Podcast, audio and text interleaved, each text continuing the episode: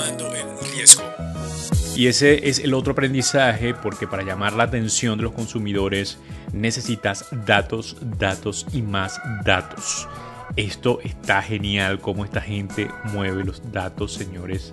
Y podríamos pasar un buen rato aquí hablando de todos los movimientos de éxitos que ha hecho Netflix, pero lo importante aquí es lo cauteloso, lo calculado que son. Entonces, adaptarnos, señores, es el aprendizaje que veo en Netflix. Adaptarnos, una actitud compleja porque rompe con todo lo que tradicionalmente hacemos. Y bueno, entre otros aprendizajes rápidos, me sorprende mucho cómo mantienen la experiencia del usuario siempre alta. ¿Qué pasó mi gente? ¿Cómo están todos por acá? Bienvenidos a Tomando el Riesgo. Yo soy Herwin Riera y bueno, estamos felices de estar nuevamente por acá compartiendo un episodio más. Anoche, fíjense que estuve viendo una serie, bueno, terminé de ver una serie en Netflix llamada La Gran Inundación. Está chévere, pero no la vería otra vez, la verdad. Hubo allí algunos momentos no tan buenos. Pero bueno, no quiero desviarme un poco del tema de esta hermosa reflexión que tuve debajo de mis sábanas mientras veía esta serie y veía ese logo allí, tal vez uno de los logos que representa un gran éxito en la industria del entretenimiento.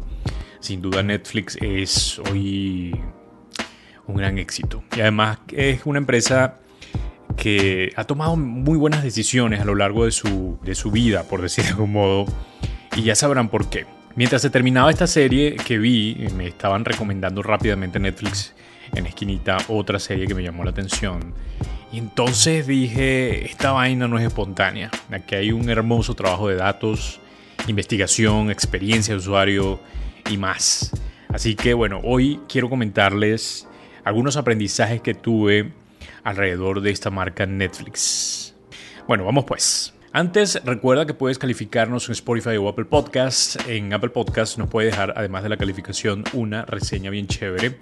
Y recordarte que estamos compartiendo un newsletter cada sábado, así que ve rápidamente nuestra página www.tomandoelriesgo.com y suscríbete porque están buenísimos estos boletines que enviamos cada semana.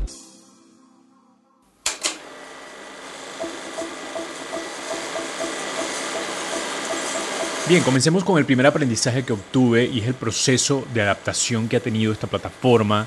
Miren, estos panas que fundaron esta marca, la verdad se, se la fumaron bastante. Reed Hastings y Mark Rudolph fundan Netflix por allí a finales de los 90, ¿no? Principios de 2000, bueno, por allí. Pero los servicios que ofrecían eh, o que comenzaron a ofrecer era algo así como un alquiler de películas. No entiendo muy bien cómo era eso. Soy muy joven para entenderlo. Pero bueno, la cuestión es que el pana Hastings al parecer tuvo que pagarle a Blockbuster, quien era para ese entonces el gigante del entretenimiento en alquiler de películas, 40 dólares por el atraso de una película. Entonces el brother dijo, ¿qué le pasa a esta gente? Yo voy a montar mi propia vaina y va a ser mejor que cualquier otra cosa. Y eso hicieron montaron una página web donde la gente podía pagar un mes de servicio con una lista de todas las películas que querían ver ese mes. Te enviaban la primera película de la lista en un sobre por correo y cuando la devolvías, entonces te enviaban la siguiente. Así nació todo esto, señores, pero había un problema o una oportunidad para Netflix. En 2010 más o menos la gente ya no iba presencialmente a las tiendas de video. En lugar de dormirse en los laureles como sucedió con Blockbuster, Netflix comenzó a ofrecer servicios de transmisión a sus suscriptores actuales, entonces la función fue tan popular que introdujeron la suscripción de transmisión independiente que los ha convertido en la potencia que hoy son.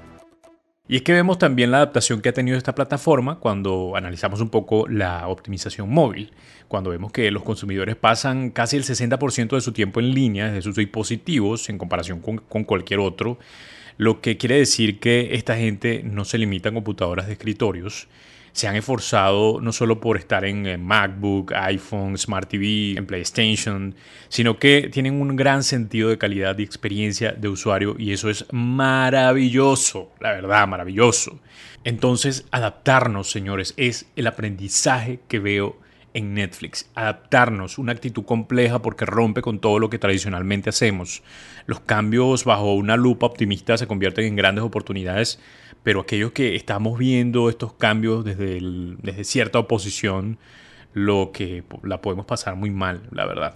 Y bueno, la historia de otras marcas nos los han dicho, como la historia de Kodak, que es un claro ejemplo eh, que no, que, o que desaprovechó la oportunidad al no saber entender la potencia que tenía la fotografía digital. También está por allí Nokia, que no creía que el futuro de la comunicación iba a pasar por los datos en vez de la voz. Y por supuesto Blockbuster, con quien incluso Netflix quiso aliarse, pero el CEO de eh, al ver o a escuchar esta idea eh, de Netflix querer asociarse con ellos le pareció ridícula.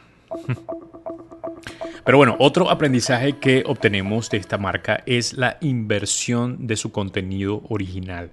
Y siguiendo un poco con la historia de Netflix, encontramos que por allí a principios de los 2000 lo que ofrecían eran películas o programas de televisión de terceros. En otras palabras, señores, su negocio se basó en seleccionar contenido existente de otras fuentes si bien esto era un modelo eficiente, pues no era muy sostenible. Y eso es complicado porque dependemos constantemente de otras cosas y no tenemos como que totalmente el control de la situación. Y sé que para eso para cualquier CEO, para cualquier persona que tiene una idea es complicado y, y no quieren estar allí. Lo sé. Pero bueno, siguiendo con el tema, Netflix necesitaba que otras personas le dieran permiso para distribuir lo que hacían y en última instancia su éxito dependía, como les dije, de la calidad de los programas y películas que pudieran tener en sus manos. Cuando esta gente terminaba los contratos, los productores de Hollywood podrían fácilmente establecer su propio precio o retirar el apoyo de Netflix y dejarlos muy mal, que de hecho eso fue lo que se vinieron dando cuenta con los años. Así que entonces llegó una serie original de Netflix llamada House of Cards, un drama político que está muy bueno. Cuando el programa se estrenó en 2013, por allá en 2013, eh, con grandes elogios tanto de la crítica como de los espectadores, abrió la puerta a una gran cantidad de contenido nuevo, original y bajo demanda.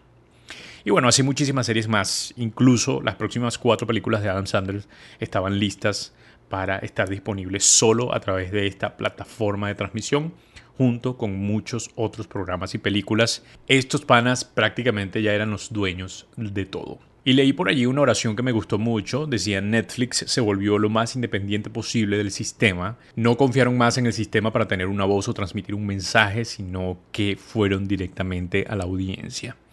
Cabe destacar que ellos invierten muchísimo dinero en nuevas producciones que a su vez compiten muy bien con otras plataformas, pero lo hacen además porque saben que corren menos riesgos si lo hicieran de pronto con películas o programas de terceros.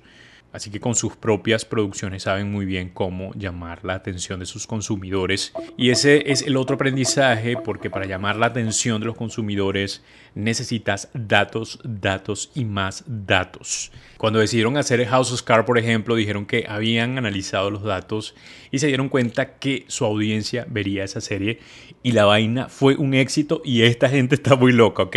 Sabían detalles íntimos sobre las preferencias y hábitos de sus eh, espectadores, incluso todo, desde cuánto tiempo verían hasta qué episodios se saltaban.